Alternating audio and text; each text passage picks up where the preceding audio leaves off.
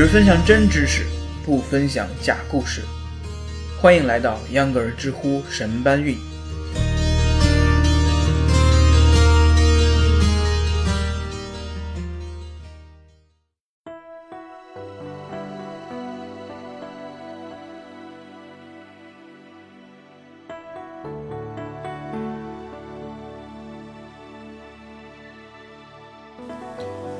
大家好，欢迎收听秧歌儿知乎神搬运。我是盼望着盼望着，假期终于来了，终于可以出去好好玩耍的秧歌儿。连讲了好几天的互联网内容，今天秧歌儿要切回文科生模式，再和大家聊一聊一个有趣的话题。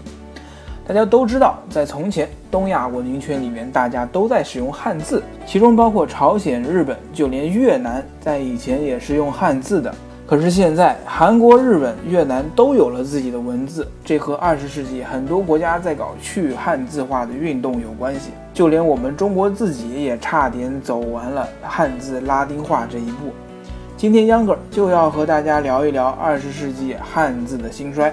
我们大家都知道，现在中国用的简化汉字是对原来的繁体字经过科学简化后的结果。其实，中国近代对于汉字不仅有简化的需求。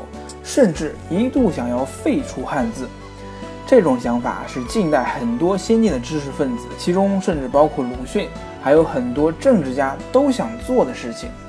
在落后的旧中国，汉字似乎也成了万恶之源。去汉字化、汉字拉丁化都是当时先进的文化思想。在这种情形下，民国的白话运动、国语运动，也就是当时推广国语的运动，都取得了不小的成果。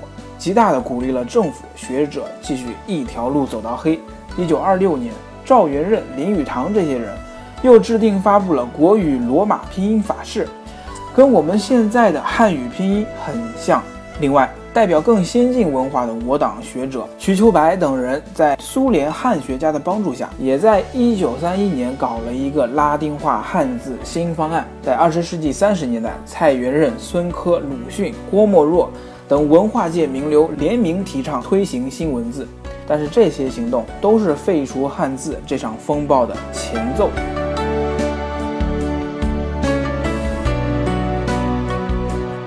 历史转眼就到了新中国，毛泽东、朱德等共产党人从前就代表着中国先进文化，一直认为汉字有改革的必要。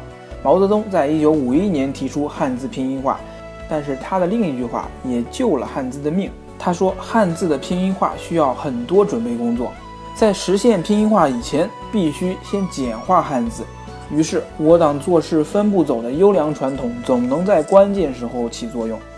中国文盲率在当时是百分之八九十，加上普通话的不普及，导致了汉语拼音最终成为了汉字注音和推广普通话的辅助文字。”再到后来的文革、改革开放，汉字在二十世纪的最后几年终于遇上了电脑输入法，加上普通话已经普及，此后汉字拉丁化、汉字不实用的声音在中国越来越淡了。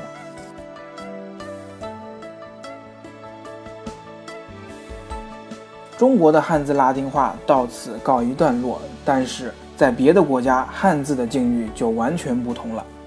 首先，对于朝鲜、日本、越南来说，汉字是不同语言的文字，而且汉字并非拼读文字。对那些不讲汉语的民族来说，学习汉字并不是一件容易的事情。在古代，能够学习和使用汉语的多是些贵族阶层，普通民众很难接触到。因此，在朝鲜、在日本，都在非正式的场合下产生了更容易识读的文字。这种文字在朝鲜被称为谚文，我们现在看到的那些圈圈很多的文字就是谚文。这里的谚就是谚语的谚，是非正式的意思。这种文字是15世纪朝鲜的世宗大王创造的。这位大王真的是为人民着想的语言学专家，他创造的这套谚文，至今都被认为是最实用的拼音文字之一。他还为此专门著书训民正音。开篇就是“国之语音，异乎中国。与文字不相流通，故愚民有所欲言而终不得生其情者多也。”余为此敏然，心至二十八字，欲使人人易习，便于日用耳。当然，他说的这些话呀，也都是用汉字写的。这套文字制作出来，只是心系人民的大王一厢情愿。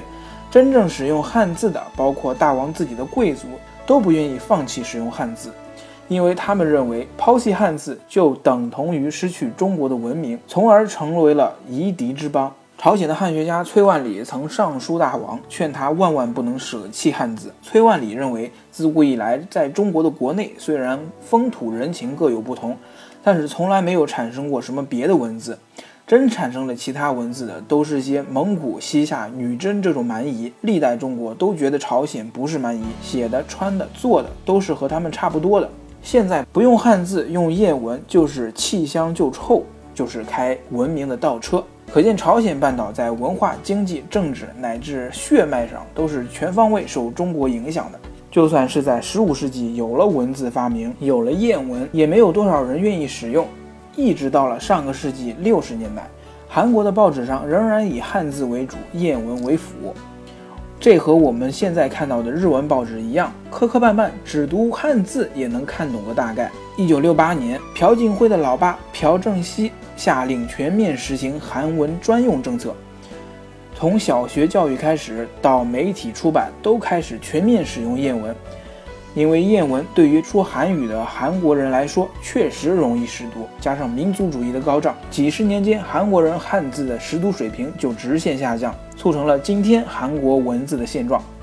去汉字化虽然在日本没有韩国那么激进，但是也仍然在进行中。日本文献里的汉字也是一天比一天少，但是秧歌儿觉得汉字的兴衰是和中国的国际地位有直接关系的。现在日韩对于汉字的使用情况，只是上个世纪中国影响力的延续。相信在今后的几十年里，情况会有一种反转。好了，本期的秧歌知乎神搬运就到这儿了，非常感谢您的收听，我们下期节目见。